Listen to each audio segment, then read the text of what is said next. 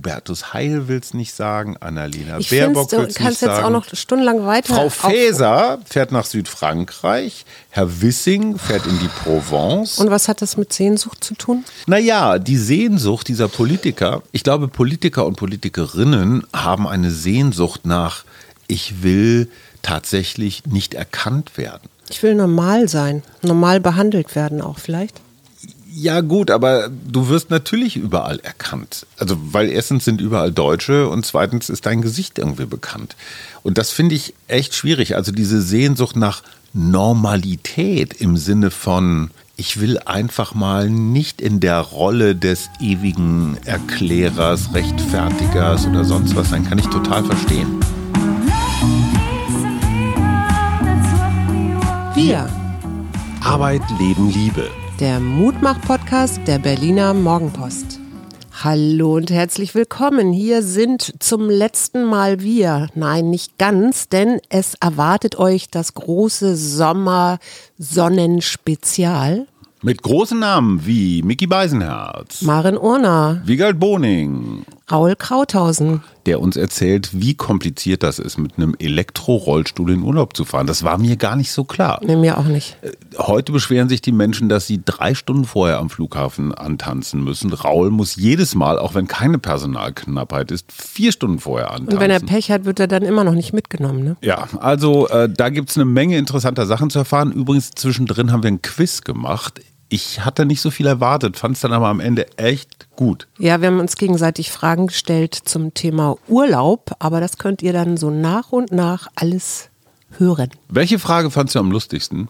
Oh Gott, die fallen mir jetzt gar nicht mehr so schnell ein. Also ich fand es sehr interessant, äh, als wir unseren Sohn gefragt haben, zum Beispiel, welche düsteren Geheimnisse hast du so, ja. jahrelang vor deinen Eltern verborgen und was hast du da gemacht, während wir, keine Ahnung was, beim Candlelight Geschlafen haben. oder beim Candlelight Dinner saßen. Mhm. Es ist wirklich eine Menge rausgekommen und das soll auch so ein bisschen der Vibe dieser Folge sein, weil ich gestehe, ich habe vor dem Urlaub, da herrscht immer so eine emotional aufwühlende Mischung aus Vorfreude, Panik, Sachen fertig kriegen und dann immer diese, dein Lieblingswort, Sehnsucht, dass es ganz, ganz toll werden muss. Mhm, aber was meinst du mit Panik? Wovor hast du Panik? Dass du den Flieger verpasst oder den Zug? Nee, aber es gibt tatsächlich so Feriendämonen, die begleiten uns fast immer. Ich habe zum Beispiel noch ganz selten das Gefühl gehabt, dass wir wirklich so entspannt losgefahren sind. Ja, Egal, komplett. ob wir mit dem Rad, mit dem Auto, mit dem Flugzeug, mit der Bahn gefahren sind. Es war immer so eine Grundspannung, leichte Verstimmung, würde ich sagen, Mhm. leicht passiv-aggressiv. Du weißt überhaupt nicht, was das Nee, ist. das weiß ich gar nicht. Mhm. Aber Wa- das warum ist ja. warum ist das so? Ja, ich, weil ich glaube, man sich immer vornimmt, kurz bevor der Urlaub anfängt, noch alles einmal geklärt, geregelt, fertig gemacht haben möchte. Und das ist natürlich insofern dann toxisch, weil alle hier gestresst durch die Gegend rumrennen. Und ich gestehe, diese Vorproduktion unserer kleinen Quizshow und so weiter, was ja viel Schneiden auch bedeutet hat, hat mich echt angestrengt. Auf der anderen Seite liebe ich quasi sowas wie die Deadline des Urlaubs, weil ich weiß, bis dahin muss oder will ich fertig werden mit meinem Kram. Ich weiß nicht, du hast wahrscheinlich auch so eine To-Do-Liste mit Dingen, die noch zu erledigen sind, die man in den Wochen vorher so gerne mal geschoben hat. Ja, Das- absolut. und, und die dauern manchmal auch gar nicht lange, aber irgendwo sind Widerstände. Ich habe ja jetzt keinen Bock, die Mail zu schreiben oder anzurufen oder irgendwas zu machen.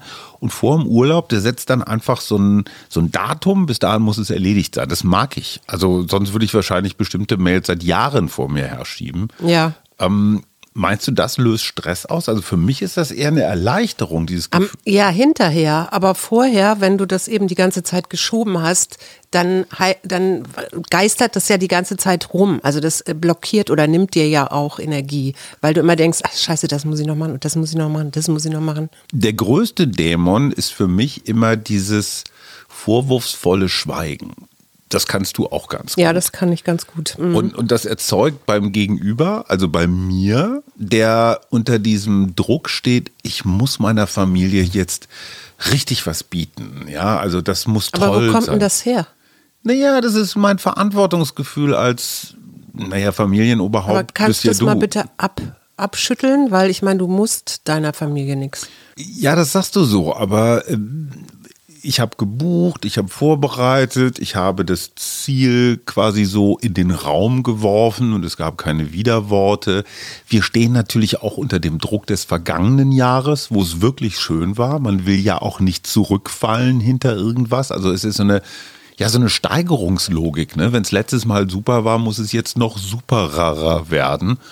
Und ich glaube, das ist einfach so ein Misstrauen in mich selbst, dass ich vielleicht nicht genügend vorbereitet habe. Hast du Erwartungen? Ohne Ende. Ja, aber das ist ja schon mal nicht so gut. Ja, aber trotzdem, wenn ich noch gar nichts gemacht habe und wir sitzen vielleicht einfach nur im Taxi zum Bahnhof und da werde ich schon vorwurfsvoll angeschwiegen, das ist mir zu früh.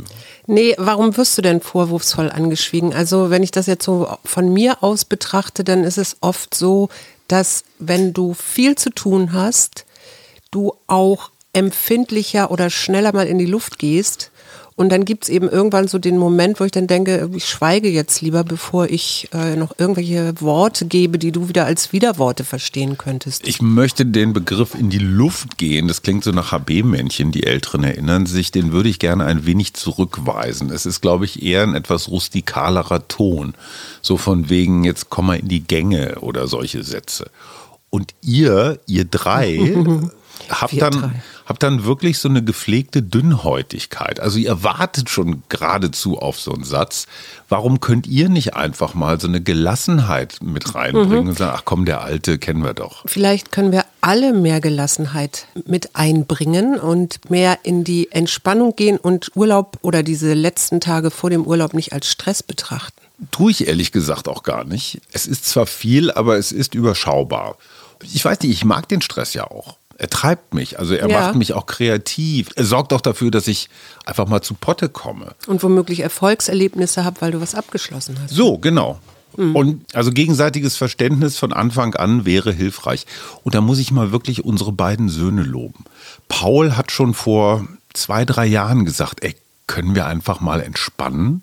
Ja, Und weißt du, was er meinte? ja, Dich. mich. Ja, zum Beispiel deine Neigung, zu jeder historischen Stätte eilen zu müssen, die im Umkreis von 80 Kilometern liegt. Weil du eine, wie auch immer, erotische Beziehung Ja. zu, zu Steinhaufen hast. Ja, Die mäßig beschildert sind. Da sind halt früher irgendwelche Menschen, haben da mal gelebt, die hatten da eine Hütte, die haben da gekocht. Archäologen haben tatsächlich an der Kochstelle festgestellt, oh, Hühnerknochen, die haben früher Hühner gegessen. Interessant. Dann ja, jetzt übertreib's mal nicht. Ich find's einfach interessant. Ich kann mich dann so reindenken in frühere Kulturen, mehr oder minder, oder stell mir dann irgendwas vor. Und ich finde, das gehört irgendwie auch dazu. Aber du hast insofern völlig recht, weil wir haben in vorherigen Urlauben, und Gott sei Dank haben wir ja mit Maren Urner gesprochen, die uns erklärt hat, wie man entspannter im Urlaub sein kann. Stichwort das Hirn baumeln lassen, was ich einen sehr interessanten Ansatz fand. Mhm, genau. Und dazu gehört ja auch von irgendwelchen Plänen, die man vorher macht, äh, auch mal wieder abzuweichen und zu sagen, ach ja, heute müssen wir nicht noch den dritten Steinhaufen angucken oder die, was weiß ich, auf den Berg krabbeln oder sonst wie was. Was sind sonst noch so klassische Urlaubsdämonen, die, die dich umtreiben? In der Tat, dass ich manchmal denke, ich hätte irgendwas vergessen, was mich nachher ärgert. Und das geht nicht so sehr um Sonnencreme. Das ist dann eher bestimmte Kleidung oder so. Die ich, ich will nicht unbedingt auch noch was im Urlaub kaufen müssen, weil ich es vergessen habe. Ja, auf der anderen Seite finde ich dieses nicht im Urlaub kaufen müssen, das habe ich von meinen Eltern so mitbekommen. Im Urlaub ist alles immer teurer und großer Mythos, Gastronomen in Urlaubsorten haben immer zwei Speisekarten. Eine für die Einheimischen mit den richtigen Preisen und dann noch die für die Touristen mit den Mondpreisen also ich habe immer so das gastgebende Volk als irgendwie feindselig, heimtückisch, geldgierig erlebt. Das hat sich in der Tat bei mir geändert, weil in Wirklichkeit ist man ja zu Gast. Also klar, man bringt Geld mit, ist ja auch in Ordnung, Aber auf der anderen Seite latschst du ja auch andere Länder platt oder vermüllst irgendwelche Strände. Und kann man ja auch mal dankbar sein und sagen, okay, ja, ihr habt es auch nicht so dicke, dann zahle ich halt mal für eine Klamotte da ein bisschen mehr Geld und betrachte es als so eine Art Geschenk. Darf ich mal was fragen? Ja. Was verstehst du unter Vermüllen fremder Strände? Weil wir Sonnencreme im Meer lassen oder äh, weil wir nehmen ja unseren Müll immer mit? Es ist eher so eine optische Vermüllung. Ne? Also wenn da einfach so Tonnen von Gammelfleisch an deinem Strand liegen. Also stell dir einfach mal vor, es wäre, ja, es wäre dein Strand, also jetzt nicht Privatbesitz, nein, nein. Ich aber wohne so, da, meinst du? Du wohnst da und eigentlich ist es immer ganz schön und auf einmal liegt da so ganz viel Grillfleisch rum. Das wäre mir jetzt echt egal. Da hängt ja auch, äh, was weiß ich, das Einkommen von den Menschen, die dort leben, möglicherweise dran. Und es ist ja immer zeitlich begrenzt. Also das geht ja nicht das ganze Jahr. Sie sind auch mal wieder weg. Aber da sind wir bei einem ganz großen Thema. Wir haben vor einem Jahr in der Pandemie noch gesagt, ach guck mal, wie toll, es wird weniger geflogen, die Leute sind bewusster unterwegs und all solche Sachen. Jetzt man sieht es an den Flughäfen und auf den Autobahnen, holen die Leute einfach nach, was sie in den zwei Pandemiejahren vielleicht, worauf sie verzichtet haben. Wenn wir uns überlegen, wir sind gerade dabei, unsere Energieversorgung komplett umzustellen auf einem wackeligen Pfad. Wir sind dabei, unser Nahverkehrssystem vielleicht, Stichwort 9-Euro-Ticket, anders zu machen. Wir überlegen uns, was hinterlassen wir an CO2 auf der Welt und, und, und. Ist das Konzept Massentourismus eigentlich noch ein Zukunftskonzept? Jein, würde ich sagen. Also, weil das ja durchaus Sinn macht, wenn große Hotels gebaut sind, dass da auch viele Menschen absteigen, weil die sind dann eher an diesem einen Platz, anstelle okay. durch die Natur zu laufen und da alles tot zu trampeln oder so. Ne? Das kannst du ja jetzt bei uns in den Wäldern sehen. Da gibt es ganz viele neue Trampelpfade, ja, wo du natürlich dann auch leere Flaschen, Dosen, weiß ich nicht, findest oder sowas. Das heißt, das Konzept Massentourismus im Sinne von Massentouristenhaltung in, in Stellen namens Hotel ist wahrscheinlich global gesehen ökologischer, als wenn die alle einzeln mit einem Mietwagen individuell. Ja, ist ja jetzt auch so ein bisschen nicht mit den Vans, also ne, oder so Campingbussen oder sowas. Das hat ja so zugenommen. Es ist die Pest. Ja. Es ist die Pest, weil in jedem Waldweg stehen die schon. Ja, genau. Die hätte man vielleicht alle so TUI-mäßig nach Malle schicken sollen. Ja, aber wir sind eben wirklich zu viele Menschen auf dieser Welt. Und ich bin im Moment an so einem Punkt, das finde ich ähm, für mich ganz schwierig zu handeln, dass ich auf der einen Seite mich natürlich auf den Urlaub freue und auch freue darauf, mir was Neues anzugucken oder zu erwandern und gleichzeitig natürlich sehe, dass ich hier in so einer privilegierten Gesellschaft lebe, die darauf pocht, dass sie ihren Urlaub hat und ihre Fernreise oder ihren Flug.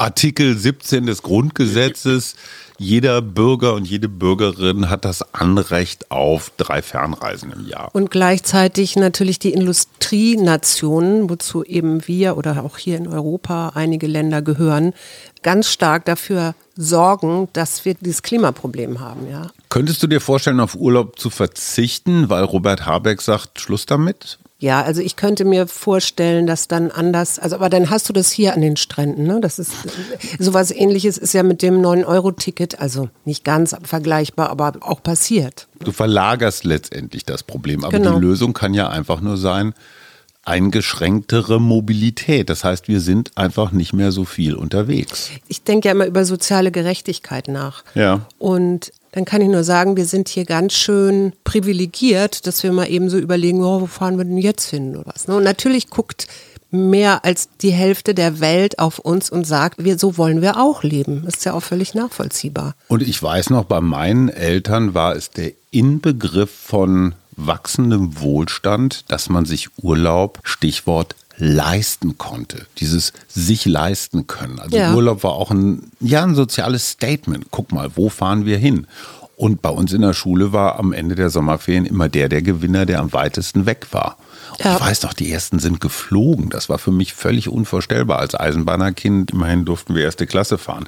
Aber ich habe neulich den Wirtschaftsminister vom Senegal getroffen bei einer Veranstaltung und der sagte zum Beispiel, wir wollen Tourismus. Wir wollen Tourismus. Und für den war das wichtigste Ziel, dass es eine direkte Flugverbindung aus Europa in den Senegal gibt, die würden sofort einen eigenen Flughafen direkt an den Strand bauen, kurze Wege und so weiter, weil die sagen, das ist schnelles, gutes Money, Geld. money, money, ja. Das sind Arbeitsplätze für, für unsere Leute und das ist quasi auch Entwicklungshilfe. Ja, ja, ja, ich kann das ja aus der Perspektive auch alles komplett verstehen, ja. Und trotzdem, und jetzt möchte ich eigentlich mal auf das Thema kommen, über das ich mit dir heute reden wollte, Ja. nämlich die Sehnsucht. Und trotzdem habe ich eine ganz große Sehnsucht danach, dass sich die Welt wieder mit allen, die auf der Welt leben, nicht nur mit einzelnen Despoten, sondern dass sich alle so weit einreihen, dass wir, was weiß ich, teilen und von unseren Dingen was abgeben und jemand anderes eben ein lebenswertes Leben hat, so dass er nicht in einer Uranmine illegal Erze fördern muss oder so für, für Unternehmen, ne? Also und dabei sein Leben aufs Spiel setzt. Aber was kannst du als Touristin tun, dass das nicht mehr so ist, jetzt mal unter uns? Ja, das ist eine gute Frage. Die würde ich gerne mal so an dich zurückgeben. Ich will eigentlich gar nicht Touristin sein. So fängt das schon an. Also ich komme da wirklich mit mir in einen Konflikt. Ja, auf der anderen Seite gibt es tatsächlich sowas wie politisch korrekten Tourismus. Es ist kein Zufall, dass ich dafür plädiert habe, dass wir in diesem Jahr auf den Balkan fahren. Also wir wandern auf dem Höhenwanderweg Peaks of the Balkan, also Gipfel des Balkans. Unter anderem durch Montenegro, durch Teile von Albanien, vielleicht auch noch, wenn wir es schaffen, durch Serbien und das Kosovo. Und das sind Länder, die jetzt auch gerade ganz aktuell durch die Ukraine-Krise in ihren Bestrebungen, EU-Mitglied zu werden, sich so ein bisschen zurückgeworfen fühlen. Und dieses Symbol, wir kommen jetzt mal vorbei, wir Deutschen, wir EU-Gründungsmitglieder und zeigen einfach mal so eine Art von Aufmerksamkeit, Interesse, damit auch Respekt. So, wer seid ihr? So ein bisschen auch, ihr gehört zu uns. Ich glaube, es muss vorsichtig passieren, also nicht in so einer kolonialherrschaftlichen, toxischen Art, so, ach, guck mal, was die halben Wilden da machen. So gar nicht, sondern einfach nur als Zeichen von, ja, Wertschätzung. Ne? Wir gucken Ja. uns das mal an, ihr gehört zu uns. Insofern hat das für mich schon eine, eine Botschaft, eine Komponente. Wir tragen unser Geld nicht zu irgendwelchen börsennotierten Touristikunternehmen, was wahrscheinlich billiger gewesen wäre, sondern ich verbinde damit auch so eine Art, ja, auch Einladung. Entwicklungshilfe. Ja, auch an unsere Kinder zu zeigen, guck mal hier, äh, das ist auch Europa. Ja, und gleichzeitig verändert das natürlich Dorfstrukturen. Ne? Also ich denke nur daran, an das erste Dorf, in dem wir wahrscheinlich übernachten werden.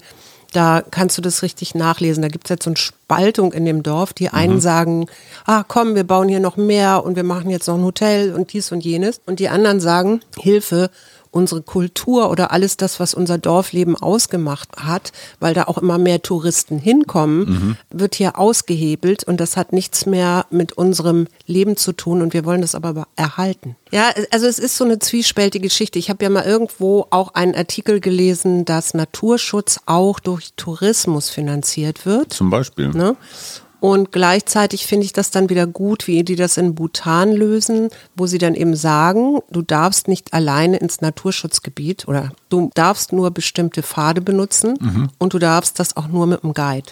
Und wir lassen auch nur so und so viele Menschen pro Jahr ins Land. Und es gibt eine zeitliche Begrenzung. Ne? Du kannst ja nicht monatelang abhängen, sondern ich glaube, Maximum sind irgendwie sind 10, 12 Tage oder sowas. Genau. Ja, okay, aber wie willst du einem Entwicklungsland sagen, hey, verzichtet doch einfach auf Einkommen, weil das ist besser für Ja, euch? es ist ja nicht direkt verzichten komplett auf Einkommen oder so, ne? Aber ich würde mir da schlauere Lösungen wünschen und vor allen Dingen würde ich mir wünschen, dass die Länder, die ja lange, lange mit Tourismus Erfahrung haben, also Spanien, Italien, auch wir, ne? Ich meine, wie viele Leute kommen jetzt im Sommer, es war jetzt gerade dieser Rave, wie viele verschiedene Sprachen habe ich gehört, nur in der U-Bahn, als ich über den Rave gefahren bin, ne? Weil die, der Rave war unten und Ja. oben fuhr die U-Bahn. Aber das, ist, das ist für mich wieder was anderes. Berlin ist eine große Stadt. Es gibt ganz viele Hotels, es gibt ganz viele Sehenswürdigkeiten. Wir sind, wir sind als touristische Destination ideal. Obwohl, das stimmt auch wieder nicht, so Airbnb macht auch Stadtviertel kaputt. Ja, also nicht nur Beispiel. Dörfer in den Bergen, sondern tatsächlich auch Gegenden. Ich weiß es von einer Freundin von uns, die jetzt aus Neukölln weggezogen ist, weil sie sagt, die vielen Touristen, die hier alle was erleben wollen und die es total toll finden, wie liberal in Berlin meinetwegen die Flasche Bier auf der Straße gehandhabt wird. In Berlin gibt es dieses Grundrecht auf das sogenannte Wegebier, dass man also, wenn man irgendwo langläuft oder so, kann man eine Pulle Bier in der Hand halten, was in anderen Gegenden der Welt unter Strafe steht. Ja, oder mit Tüte nur geht. Ach so, ja, Brown Paperback. Ich dachte Genau. Tüte. Also zum Beispiel auch dieses. Kiffen meinst du? Ja, dieses relativ inzwischen zum, zum Geruch der Großstadt gehörende, der Cannabisduft ist in Berlin allgegenwärtig. Wirklich in jedem Park und überall. Auch das wird in anderen Gegenden der Welt sanktioniert und zwar hart. Und die Leute finden das toll, dass sie sich hier so ausleben können. Das bedeutet aber für die Anwohnenden, dass du dann auch gröhlende, reiernde und auch sonst irgendwie unangenehme Menschen immer jeden Morgen vor deiner Haustür findest, wenn du zur Arbeit musst.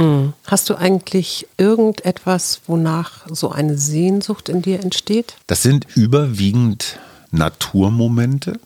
Also wenn ich jetzt an dieses Wandern denke, dann habe ich immer so den weiten Blick. Weil ich tatsächlich merke, der kurze Blick, der enge Blick auf einen Computerbildschirm, auf ein Buch, auf eine Zeitung, das ist der Blick, den ich die letzten zwei Jahre überwiegend hatte. Und ich Ja. merke, meine Augen gieren nach Weite. Ja. Vielleicht auch mein Hirn. Und Grün und frische Luft. Und ich würde mich sehr freuen, aber bin wirklich weit davon entfernt, daraus jetzt einen Plan oder ein Vorhaben oder eine Agenda zu machen. Unsere beiden Söhne stehen an diesem Punkt, wie geht's weiter? Ne? Der eine macht nächstes Jahr Abitur, der andere macht gerade seine Prüfung und die überlegen sich jetzt halt, wo will ich hin, was soll ich tun? Und einfach nur zu hören, nur zu hören, ich will um Gottes Willen keine guten Ratschläge geben, nur zu hören, wo wollen die hin? Was ist denen wichtig? Die Frage ist ja, ist das noch Sehnsucht oder sind das Wünsche, die du hast? Ne? Was ist denn der Unterschied? Das ist ganz spannend, weil wenn Menschen nach dem Sinn seines Lebens oder des Daseins fragen, ja, und das ist aber unerreichbar oder fast utopisch. Also die Unfertigkeit des eigenen Lebens führt womöglich in die Sehnsucht hinein, nämlich zu entdecken, was da eigentlich fehlt.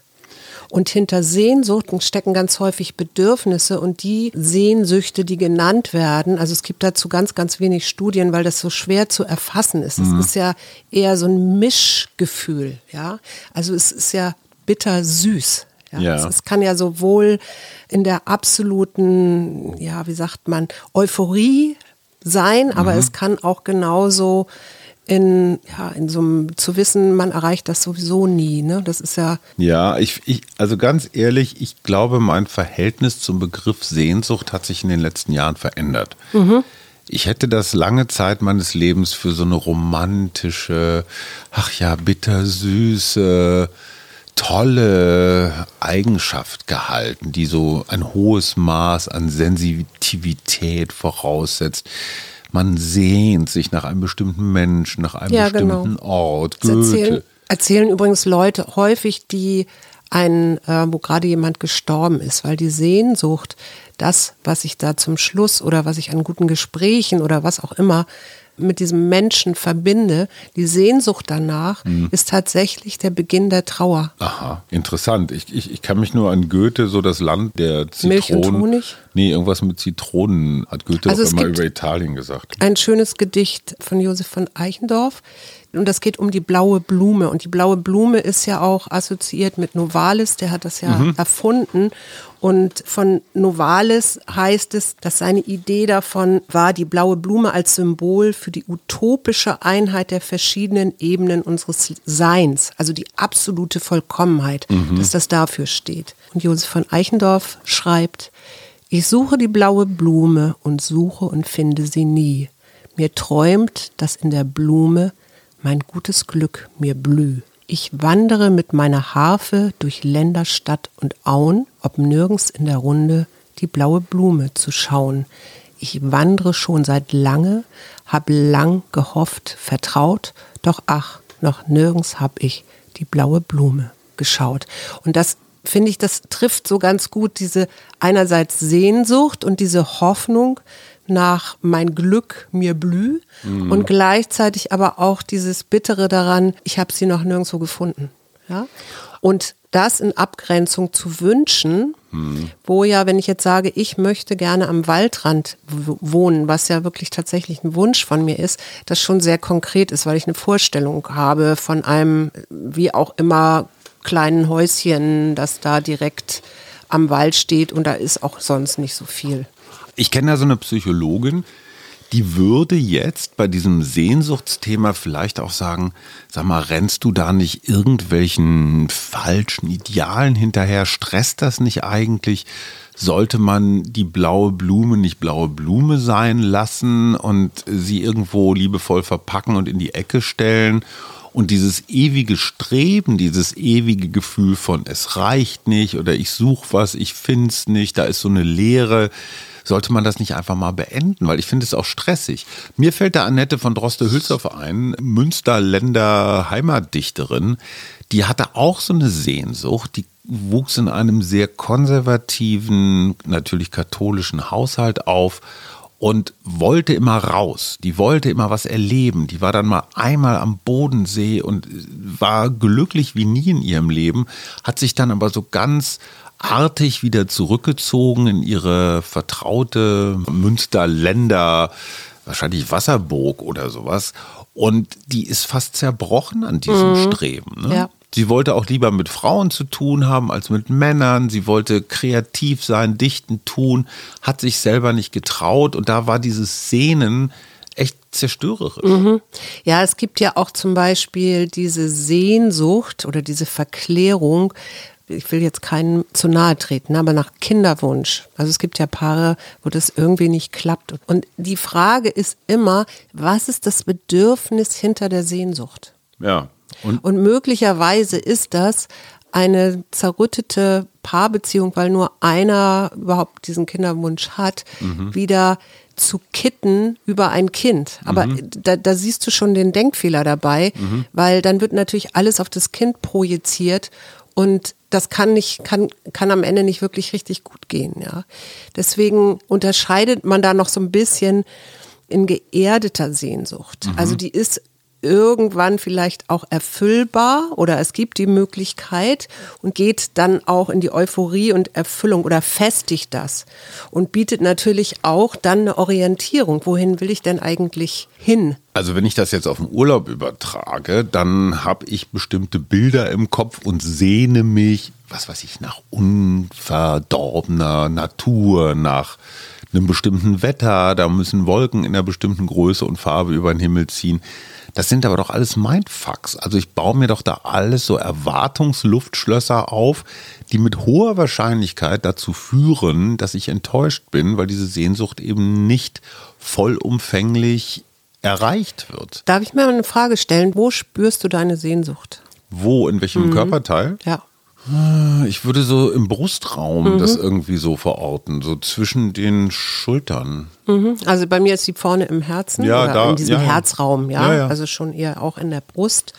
Und das macht wieder den Unterschied aus. Also ja, eine, eine Sehnsucht kann, wenn sie es gibt ja so Menschen, die sehr imaginativ in Bildern, Tagträumen leben oder so. Ne? Mhm. Da kann es, und deswegen heißt es ja, gibt es ja auch den zweiten Teil der Sehnsucht, das Sehnen und die Sucht. Mhm. Das kann durchaus auch in so eine Sucht, in so eine Verklärung von der idealen Welt oder so führen, wo, wo ich am Ende womöglich wirklich scheitern muss. Es kann aber auch eben im Leben genau in die andere Richtung gehen, dass ich mich dadurch mehr und mehr in die Richtung bewege, in die ich mich sehne. Weißt du eigentlich, wie zum Beispiel Robert Habeck Urlaub macht? Bei dem würde ich immer annehmen, der fährt nach Dänemark. Also man weiß jedenfalls, dass er gerne am Strand ist. Also da merkt man das Nordlicht, da arbeitet er offenbar dann auch gerne. Und klar, mal wieder Zeit mit der Familie. Mhm. Ja, auf jeden Fall ist das Interessante der Sehnsucht, dass sie nicht angeboren ist. Mhm. Das heißt, die entwickelt sich, die Kinder haben zum Beispiel noch keine Sehnsucht, die haben Wünsche. Ja? Die mhm. wollen Eis und die wollen mhm. dies, jenes oder eine tolle Fantasie. Und die entwickelt sich wohl erst, wenn es so eine kognitive Repräsentanz von Identität, also so eine Idee gibt, wer ich bin und wo ich hin will. Mhm. Ja? Und der Psychologe Paul Baltes, der hat hier das Max-Planck-Institut für Bildungsforschung in Berlin geleitet, lange mhm. Zeit lebt leider nicht mehr. Der hat unter anderem als Merkmal die Unvollkommenheit des gegenwärtigen Lebens. Mhm. Ja, also so, so eine Paradiesvorstellung, wie es wäre, wenn. Und die wird sehr häufig gespeist durch die Vergangenheit, also durch Momente oder Situationen, wo wir in der Vergangenheit einen schönen Moment erlebt haben. Also was weiß ich, mit Menschen zusammen zu sein oder so. Das ist auch tatsächlich das, was Menschen am meisten angeben, wenn sie nach Sehnsüchten gefragt werden. Ne? Mhm. Paarbeziehung oder Familie. Mhm. Mit, mit der Idee, dass das Bedürfnis Bindung, ja, vielleicht auch Sicherheit, aber so auch angenommen werden, damit reinspielt. Und der sagt, was bei der Sehnsucht ganz, ganz entscheidend ist oder wichtig ist, ist, dass sie eine Dreizeitlichkeit hat. Aha. Das heißt, also es gibt einmal diese Vergangenheit, wo ich eben etwas erlebt habe, wonach ich mich in der Gegenwart sehne und wovon ich hoffe, dass es in der Zukunft sich erfüllt. Weißt du, was ich interessant finde, dass unsere Politiker zum Beispiel gar nicht so ganz genau verraten, wo sie Urlaub machen. Ja, das finde ich gut. Naja, also zum Beispiel Clara Geiwitz behauptet, sie sei in Brandenburg, also unsere Bauministerin. Svenja Schulze will nicht sagen, wo sie hinfährt. Frau Stark-Watzinger äh, offenbar an der Nordsee, keine Details. Steffi Lemke, Bundesumweltministerin, will zweimal Urlaub machen, will aber auch nicht sagen, wohin sie fährt. Ebenso wenig Karl Lauterbach. Christian Lindner ist natürlich in den Flitterwochen. In man, Venedig oder nee, man weiß nicht wo. Cem Özdemir, der ist ja mal ein bisschen vermöbelt worden, weil er einen umweltunfreundlichen Wanderurlaub in den Anden in Südamerika gemacht hat. Man weiß nur, er will in Europa bleiben. Es ist ja Griechenland. Ja, auf jeden Fall will er im Schwabenland in seiner Heimat wandern, wahrscheinlich schon mal als Vorbereitung für den Posten des Ministerpräsidenten. Wie gesagt, Habeck auch nicht bekannt. Die See ist sehr naheliegend. Hubertus Heil will es nicht sagen, Annalena ich Baerbock will es nicht sagen. Du kannst jetzt auch noch stundenlang weiter. Frau Faeser fährt nach Südfrankreich, Herr Wissing fährt in die Provence. Und was hat das mit Sehnsucht zu tun? Naja, die Sehnsucht dieser Politiker, ich glaube, Politiker und Politikerinnen haben eine Sehnsucht nach, ich will tatsächlich nicht erkannt werden. Ich will normal sein, normal behandelt werden auch vielleicht. Ja, gut, aber du wirst natürlich überall erkannt. Also, weil erstens sind überall Deutsche und zweitens ist dein Gesicht irgendwie bekannt. Und das finde ich echt schwierig. Also, diese Sehnsucht nach Normalität im Sinne von, ich will einfach mal nicht in der Rolle des ewigen Erklärers, Rechtfertigers oder sonst was sein, kann ich total verstehen. Aber glaubst du jetzt vom psychologischen her, dass das überhaupt gelingt? Also kann man, ich meine, du kriegst trotzdem jeden Morgen deinen Pressespiegel und dein Büro sagt dir, was jetzt gerade anbrennt oder so. Können Politiker wirklich mir, erholen? Ich würde es mir wirklich wünschen für alle, Tja. weil ich glaube, das ist einer der anstrengendsten Jobs überhaupt. Also gerade wenn du jetzt so in einer politischen Verantwortung bist. Aber was mir die ganze Zeit so bei mir im Kopf hochspringt, wie so ein kleines Teufelchen, ist Wolfgang See, Wolfgang See, Wolfgang See. Ich habe tatsächlich mal eine Woche lang am Wolfgangsee zugebracht und zwar in Sichtweite des Hauses, das Helmut Kohl da immer direkt am Ufer gemietet hat. Kannst du dich noch erinnern, jedes Jahr gab es ein Urlaubsbild. Ja. Alle möglichen Tiere, die es da in Österreich gab, wurden dem Altkanzler zugeführt und irgendwann waren alle Tiere aufgebraucht. Dann ja. mussten sie wieder von vorne anfangen mit ah. Hund oder sowas. Aber sag mal, denkst du, das ist einer anderen Zeit geschuldet? Ja. Ja, ne? ja. Ich glaube, dieses, da hast du eine Antwort zum Beispiel. Dieses klassische Urlaubsbild, so ich mit Partner, Partnerin, Tier, Alm und so weiter, das könntest du heute nicht mehr machen. Frau Merkel hat das doch auch noch eine Weile gemacht, so beim Wandern mit ihrem Mann. Da war immer das so ein. Doch, das waren doch immer so Paparazzi-Fotos, wo sie dann ja? so im Lift saß oder im heiteren Karohemd äh, durch gewandert ist. Ja, durch Südtirol schlurfte. Aber es gab kein offizielles Kanzlerinnen-Urlaubsbild, was ich übrigens auch in Ordnung finde. Ja, ja, ich bin da absolut ähm, bei dir. So, Schatz, wonach sehnst du dich in genau diesem Urlaub, in unserem Urlaub in den nächsten zwei Wochen? Nach einem schönen, verbindenden Zusammensein. Ich habe mir doch was vorgenommen, auch wenn man das nicht will. Aber ich habe festgestellt in den letzten Urlauben, dass ich so eine Art, ja, wie soll ich sagen, so, so eine komische Bestimmerrolle hatte. So von wegen, ey, ich bin schon viel mehr gereist als ihr, ich weiß, wie es geht und was so. Und diese Anmerkung von Paul so, ey, können wir nicht einfach mal entspannen, die hat bei mir schon was gemacht, sowas mhm. hinterlassen. Und ich die Kinder und ihre Bedürfnisse ernster zu nehmen und nicht zu sagen, ey, ihr chillt schon zu Hause so viel, jetzt können wir die Entspannerei auch mal lassen und rennen noch einen Gipfel hoch.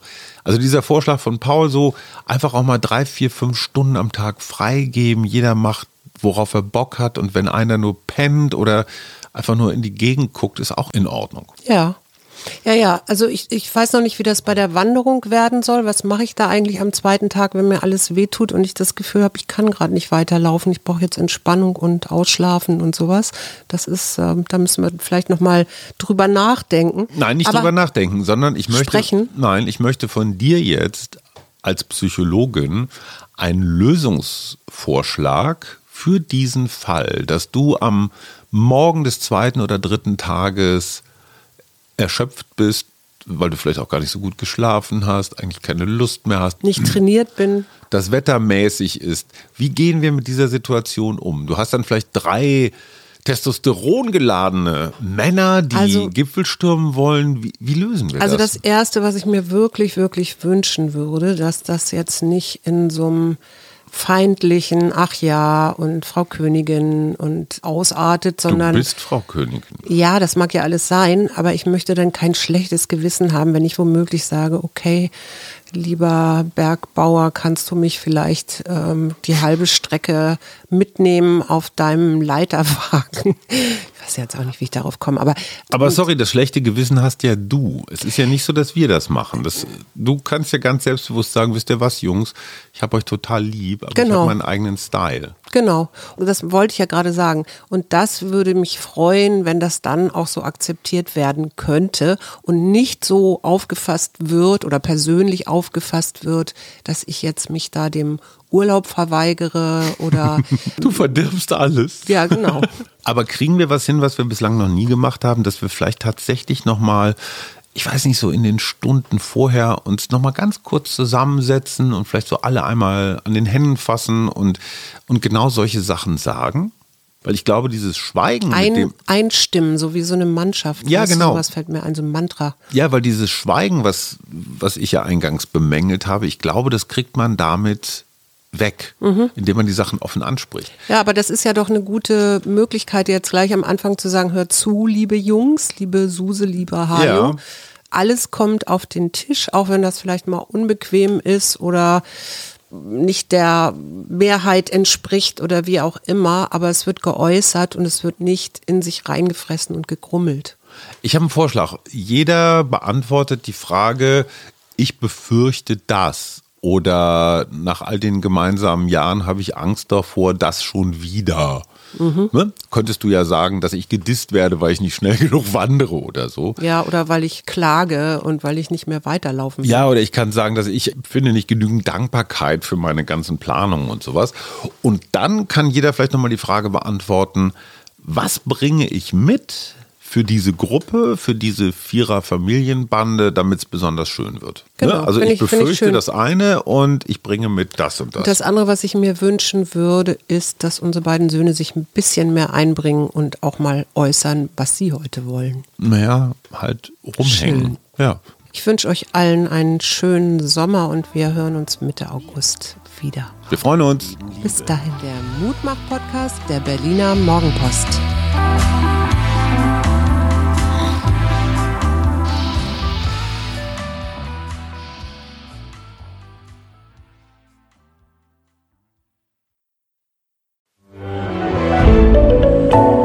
Podcast von Funke.